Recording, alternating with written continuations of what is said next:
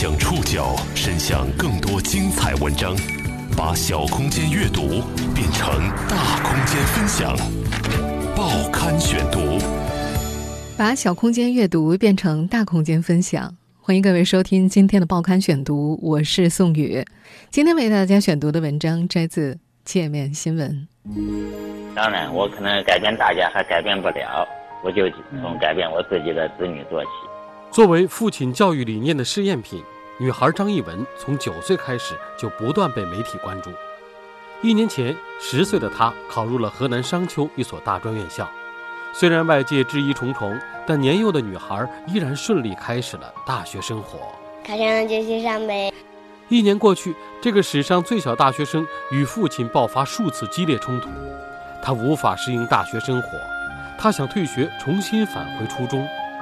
但困境是，年幼的他既无法与成年同学自然相处，也无法与同龄孩子达成共识。报刊选读，今天和您一起了解十一岁大学生这一年。你还记得在去年和前年都曾经引发争议的十岁的大专生张艺文吗？我也很平常嘛。大家怎么都关注我呢？反正也没什么感觉，考上就去上呗。二零一七年，这位十岁的小女孩以三百五十二分的成绩考入了河南商丘的一所大专院校，就读该校的信息与电子工程学院电子信息工程技术专业。如今，这个孩子已经入学一年多了，他是一名十一岁的大专生。张艺文没有接受过正规的教育。从四岁开始，这个看起来普普通通的小女孩就在父母开办于河南省商丘市的一所私塾里读书、接受教育。按照父亲拟定的教学规划，她在九岁那年学完了高中课程，并且第一次参加高考。那是二零一六年，那年呢也是张艺文和他父亲的故事第一次引发媒体关注。我们报刊选读呢，曾在二零一六年的六月二十九号的节目里为大家讲述过这对父女的高考教育实验。当时，张明涛口中所宣称的所谓“圣童教育”，曾经引发过媒体激烈的批评。那年，随着高考成绩的披露，张艺文两百八十六分的总分出炉之后，嘲弄和质疑的声音一度到达了顶点。公众质疑的焦点基本集中于张明涛的教育理念，以及张明涛不允许女儿接受义务教育，还有张明涛让年幼的女儿参加高考的动机到底是什么。但是质疑并没有让这位父亲停下脚步，他依然坚持让女儿继续参加高考，并且似乎获得了成功。第一呢，我这个孩子不是神童，我们两个都属于智力平平的。第二呢，我认为我这不是拔苗助长，而是拔石助长。也就是说，现在的这个教育体制、学习教材、教学方法在压抑了孩子。如果说我们把这些石头拔掉的话，那么孩子就可以自然的十四五岁考大学了。我们现在听到的是张明涛在去年高考成绩公布之后接受媒体采访的录音。从他的表述当中，我们不难听出这位父亲的得意。我想对自己的孩子的教育，想让他尽早进入工作状态，在工作中才能学习到真正有用的东西。不过，小一文虽然考上大专了，但争议却没有停止。当时外界主要的担忧就是。这个才十岁的孩子，是不是能够适应大学的生活呢？只是我有一点担心的问题是，进入到大学之后，它不是一个只是接受知识的一个过程，它是一个培养孩子怎么样走进社会、融入社会的这样一个过程。我担心他的情商会不会有一点困难，生活上会不会也会有一些问题。不到一年，外界的担忧成真了。实际上，就在入学半年之后。张艺文已经和父亲张明涛爆发过一次激烈的冲突。那次他情绪非常激动，希望从大学退学，重新返回初中。这次冲突发生在二零一八年的三月三号，农历正月十六。在那个满月的晚上，张明涛拽住女儿的一条手臂，往私塾门口那辆电动四轮车里拉。他觉得女儿没有反抗，之前的冲突应该只是孩子犯了个假期综合征。可事实上，张艺文反抗过，这个小女孩的力气太小了，以至于父亲张明涛都没有感受到她的抗拒。寒假结束之后，这位史上最小的大学生重新返回到商丘工学院报道。这次冲突让父亲开始复盘，他和女儿的关系是怎么逐步恶化到现在的局面的。他发现，细微的裂痕从入学军训结束之后就已经有迹可循了。张艺文的不适感出现在大学军训结束之后的二零一七年十月。大学校园里每天八节课的高强度学习让他觉得疲惫不堪，外界持续的围观更加让他难以忍受。小女孩的身高只有一米四，体重大约三十五公斤，瘦弱单薄的身体让她在一群十八九岁的大学生当中有着极高的辨识度。除此以外，虚拟世界当中的围观和议论。也让他陷入了和年龄不相匹配的难堪。母亲李含英说：“张艺文把对他父亲的各种质疑，认为是外界对他这个人的批评，而这种错位也经常引发父女之间的冲突。”进入大学后，在一次周末晚餐的时候，张艺文聊完大学的琐事，毫无征兆的就对父亲张明涛说：“你毁了我的人生。”张明涛的私塾已经办了十多年了。过去十数年间，女儿张艺文是他所谓教育理念最成功的试验品。这些年，他的私塾陆续招来了一百多名学生，但成功考上大学的案例只有张艺文一个。报刊选读继续播出：十一岁大学生这一年。张明涛自己开办的私塾位于河南商丘工贸路上。旁边就是幼儿园，他的教育核心理念是缩短学年，将孩子培养成圣贤。不过他很快发现，人们更加关注的是前者。张明涛曾在不同场合对所谓缩短学年做出过解释，比如他贴在自家电动四轮车的引擎盖上的招生广告就写着“十五岁包上大学”。他自称自己就是缩短学年的受益者。他曾对媒体自述，自己幼年家境贫寒，八岁读小学，十岁自学完小学课程升入初中，还自称一九九三年他十六岁的时候就考入了国内某知名大学的哲学专业，此后游学香港，硕博连读。他在接受媒体采访的时候还自称，自己的自学经历让他认识到整个学制没有必要那么长，只要教育得法，孩子有自制精神，整个中小学七八年完全就可以学完了。二零零五年的时候，他计划在商丘办一所全日制私塾，但是申请文件没批下来，只能先办了个补习班。在创业的过程当中，张明涛认识了李寒英，不到一年，他们结婚了。后来，他们有了个女儿。在女儿的教育问题上，夫妻两人达成了一致，孩子自然应该进入私塾读书。二零一一年，四岁的张艺文开蒙，随着母亲认字。在张明涛的描述当中，孩子仅用半年就掌握了中小学阶段要求的三千常用汉字。他的私塾是在2013年取得办学资质的。他曾在接受媒体采访时介绍过自家私塾的课程。呃，一方面是国家中小学的各科课程，另外一方面呢，就是我们自己选择的叫做儒道哲学方面的经典著作。呃，这个呢，主要是由我们自己编的教材和教教法。从创办至今，私塾一共招收过一百多个学生，平均一年不到十个生源。这个十人左右的小集体，在一个桌子上共同学习，包括张艺文在内的学生接受私塾自己制定的教学计划。语文、数学、英语由张明涛夫妇和另外一位老师来教授，初高中的物理、化学、生物课程则由张明涛夫妇指导自学。与这家人舆论知名度相对应的是。即便在商丘当地，张明涛的教育实验也并没有获得广泛认可。更常见的情况是，人们对他的所谓教育理念充满误解以及不信任。二零一三年，张明涛驾驶电动四轮车去购物，有个十多岁的孩子看到车身上的广告，脱口而出：“骗子！”在重重压力之下，张明涛迫切需要一个成功案例。到了二零一六年。九岁的张艺文已经学习完高中课程了，张明涛决定让女儿参加当年的高考。他对女儿的预期成绩并不乐观，毕竟孩子才九岁嘛。这位父亲更多的是想试一试，没有学籍能不能参加高考，也好给在私塾就读的孩子们一个交代。他说，有些家长一直担心没有学籍，将来孩子不能高考。当时，商丘当地的教育部门组织了一场学历认定测试，张艺文顺利通过了，获准参考。高考前，张明涛把这个消息告诉了当地的一位记者，后者的报道引起了广泛关注。他记得在2016年高考之前就有了第一波报道，效果挺好的，甚至河南富豪榜上的人都来找他咨询了。但是，那是唯一一次支持他的舆论。而对于参加高考的张艺文本人来说，2016年刚进考场，他就遭遇了尴尬。今年11岁的小女孩回忆，当时有监考老师看到她就说：“这是考场，小孩子不能乱跑。”当监考老师们看到准考证上的年龄之后，还是无法相信。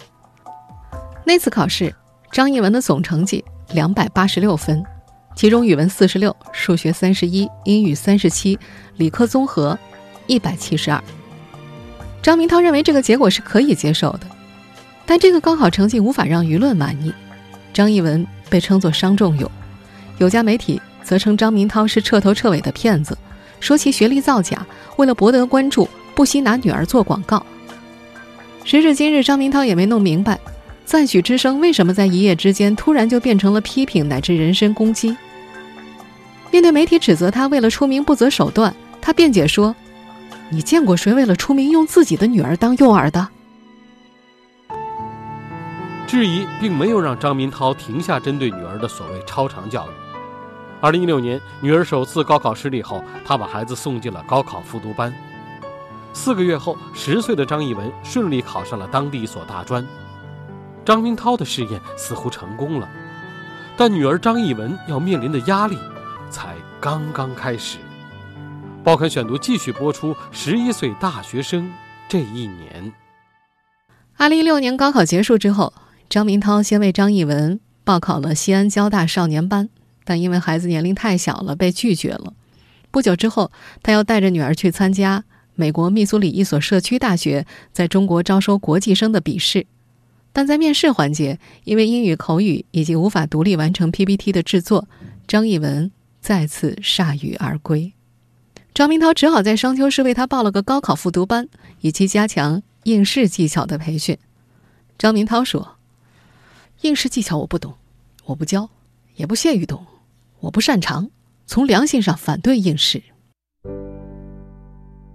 在复读班的那四个月，张艺文第一次和年龄比他大八九岁的学生长期相处。同学们以对待儿童的方式和他打交道，他也曾经邀请关系融洽的女同学到自家吃饭。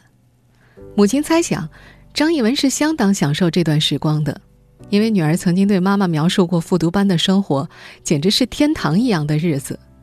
不过，复读班里的同学们无一例外都暗示这个小女孩，说她走了一条和别人不一样的路。同学们告诉她，你应该和同龄人在一起读小学的，而不是来考大学。到了二零一七年四月份，张艺文参加了河南商丘工学院的单招考试，最后以三百五十二分的总成绩被录取了。母亲李汉英曾经问过女儿，愿不愿意去读，女儿答应了，但是李汉英也承认，这答应，父母引导的成分居多。开学之后，为期二十天的军训结束那天。张艺文把在学校洗好的肥大的军训服叠得整整齐齐的带回家，要求妈妈代他保管。女儿曾经对母亲描述过她对大学生活的期待：和同学一起骑自行车、晒太阳、泡图书馆。但是，现实中的压力超出了这个小女孩的想象。仅电力基础和高等数学两门课程就已经让她不堪重负了。在课堂上。老师批评玩手机的同学会说：“你们看看，十岁的小孩都在认真学习。”这使得张艺文倍感压力，他只能够硬着头皮听讲。但他最终还是挺了过来。大一学年，他仅仅在电力基础上挂了科。张明涛说：“女儿的学习成绩在班上属于中等偏上。”这个小女孩所在的电子信息工程技术班只有五个女生，同住一间寝室。张艺文管每个室友都叫姐姐。起初，他总是跟着其中一个室友，无论这位室友是去吃饭，还是要外出处理私事，这让室友感到难以招架。后来，又有其中的一位室友谈恋爱了，他们会趁张艺文不在寝室的空档交流感情问题，而每当张艺文一走进寝室，他们就会立刻转换话题。母亲李含英说：“她能感到，女儿心里应该是孤单的，她觉得自己被排斥了。”虽然李汉英也认为，在十岁出头的女儿面前交流感情问题并不合适，但是，这些在大学校园生活里是正常话题呀。女儿的状态也引起了张明涛的警觉。二零一七年十一月二十六号，张明涛和女儿聊到了这个话题。你现在有几个闺蜜啊？一个没有。你现在有几个好朋友啊？一个没有。那你总该有关系比较好的朋友吧？什么叫关系比较好啊？如果只是每天晚上相处一会儿，算关系比较好吗？不过我觉得我和社团里几个姐姐关系不错，她们一见我就说：“小萝莉，快过来让我抱抱。”在这次谈话过去半年之后，张艺文告诉前去采访的记者，他已经喜欢上了他的室友，也适应了大学生活的节奏。父亲张明涛说。这在他的预料之中。他对记者说：“在适应的过程当中，人遇到障碍，有时候觉得难以融入周围的人，而越过障碍之后，又感到自己被友善包围，这非常的正常。”过去一年，十岁出头的张艺文努力像一个大学生那样生活，但这一切并不容易。十岁的女孩很难和长她八九岁的成年同学打成一片。他越来越清晰地意识到自己和周围的人不一样，这也导致他和父亲之间的矛盾冲突越来越频繁。报刊选读继续播出：十一岁大学生这一年，张明涛家离商丘工学院只有五分钟车程，每个周末张艺文都要回家。他让李含英教会他洗头，这样他就不用周末回家的时候让母亲代劳了。每个周日的下午。李寒英会送他回寝室，习惯性的请他的室友多多关照张艺文。但后来女儿不让他这么说了，他告诉妈妈：“你到寝室别说那么多的话。”李寒英心里明白，他说：“女儿应该是不想让周围的人觉得她处处和别人不一样，她不想被动的受到那么多关注。”但是，有些关注是张艺文无法控制的。专科一年级上学期期末考试前，张艺文在家里的饭桌上和张明涛讨论他参加社团活动的时候，突然对父亲发难：“我心里压力好大呀，都怪你，你知道不？如果你当初没有接受那些记者的采访，就不会有后面这么多事。很多人都在那儿骂我，还有很多人在议论我，寝室的还在议论我。”最后的一句话或许能够解释这个小女孩情绪失控的原因。明天我要是挂科了怎么办？我要是考坏了呢？辅导员和老师都会找我的。张明涛无力辩解，他意识到，从女儿开蒙起，他对张艺文那种无所不能的影响力正在加速丧失，而女儿的这次责难几乎等同于向他宣告，女儿已经到了反抗父权的年纪了。但父亲也意识到这种对峙。也给女儿赋予了非同寻常的意义。他觉得女儿的反抗就是他走向成熟的标志，是必然会发生的，是值得欣喜的。到了二零一八年年初，张艺文过寒假，他回到了河南省周口市的鹿邑县老家，父女间的冲突由暗转明。在老家刚读初中的表姐，整个假期都和张艺文作伴玩耍。表姐展现出歌舞才艺，并告诉张艺文。他期末考试全班第一名，表姐跟他说：“你真的应该正儿八经上个初中，你现在和我们都不一样，你没看见吗？”母亲李含英后来得知，这正是正月十六张艺文拒绝入学的导火索。这个孩子几乎在私塾里哭喊了半个下午，并且向母亲许诺：“妈妈，你让我去上初一，我保证给你考个第一名回来。”李含英否决了女儿的要求。他说：“要求孩子考第一的父母都是虚荣心作祟。”但是，这位母亲后来又觉得愧疚。她说自己想想，女儿说的也有道理，孩子确实太小了，大学上的太费劲儿了。张明涛至今都没有告诉妻子，当时他也产生过同样的想法，只是隐忍未发。张艺文是唯一一个能够证明他教育理念可行性的样本。张明涛说：“他就是想再试最后一次，当时真不知道他要是坚决不去，结果会怎么样。”李寒英也反思过，在女儿这个年龄，父母和子女的关系并不对等，年幼的子女尚无力脱离父母独立生存，强迫张艺文早早的进入成人世界。对他的性格塑造和行为模式的养成会产生什么样的作用？他们根本就不得而知。这个母亲唯一能做的就是小心翼翼地修复这对父女之前的关系。在一个周末的午后，她向女儿转达丈夫的意见。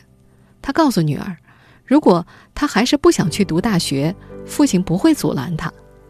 但是，女儿也每次都回答母亲：“我不相信，爸爸是骗人的。”为了让张艺文相信，张明涛给女儿报过一个课外拓展活动，参与者都是和张艺文同龄的六年级的女学生们。他只去过一次就主动放弃了。这个十一岁的小女孩说：“他们实在太幼稚了。”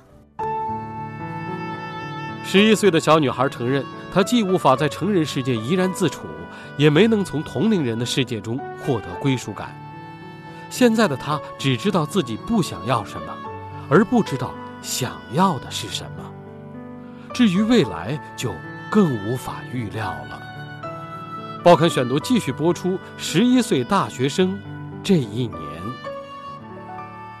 在决定重新返回大学校园之后，张艺文曾经问母亲：“是不是我以后上本科、研究生、博士，就算工作了之后，我身边的人都一直比我大八九岁？”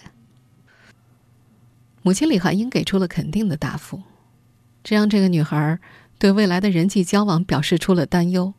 他的声音显得有些慌乱和无奈。父亲张明涛则在旁边打断了他，鼓励孩子在研究生阶段才能够多交朋友。他说：“这原本就在他的计划当中。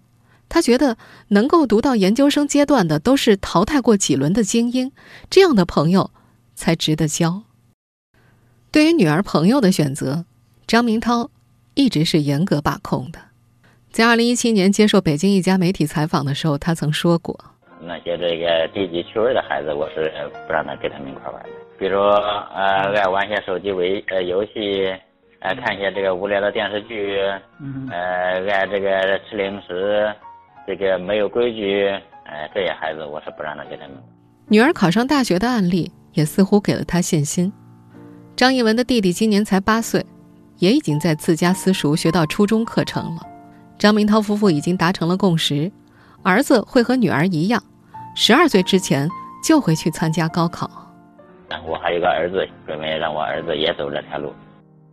二零一八年五月份，张明涛应邀前往深圳一家幼儿园，与之开展合作，推广他的教育模式。他对此抱有明确的目标。他说他准备批量生产张艺文。因为张艺文不是什么神童，就是一个资质普通的孩子。他觉得女儿的状况是可以被复制的。而在商丘的那间私塾之内，学生们听到张明涛将会长期在深圳工作的消息，下午课休的时候，把可乐和瓜子儿都拿了出来，过家家似的共同庆祝严厉的张明涛短期之内无法再管教他们。有人问张艺文的弟弟：“你希望你爸爸走多长时间？”小男孩开玩笑说：“两年。”张明涛在深圳的时候，时常想念女儿，但张艺文只和他在微信上聊过两次。他的手机里保存着女儿的许多照片和家庭聚会时张艺文说话的录音，其中有一段是张艺文朗读他未完成的科幻小说。在那篇小说里，有五个来自地球的小伙伴搭乘探测器前往火星探险。历经险阻，战胜反派人物红蚂蚁之后，他们看到荒凉的火星上孤独地站着一颗流光溢彩的七色树。当前去采访的记者和这个十一岁的小女孩聊起她笔下的这个细节时，张艺文回答：“她就是与众不同啊，和其他人都不一样。”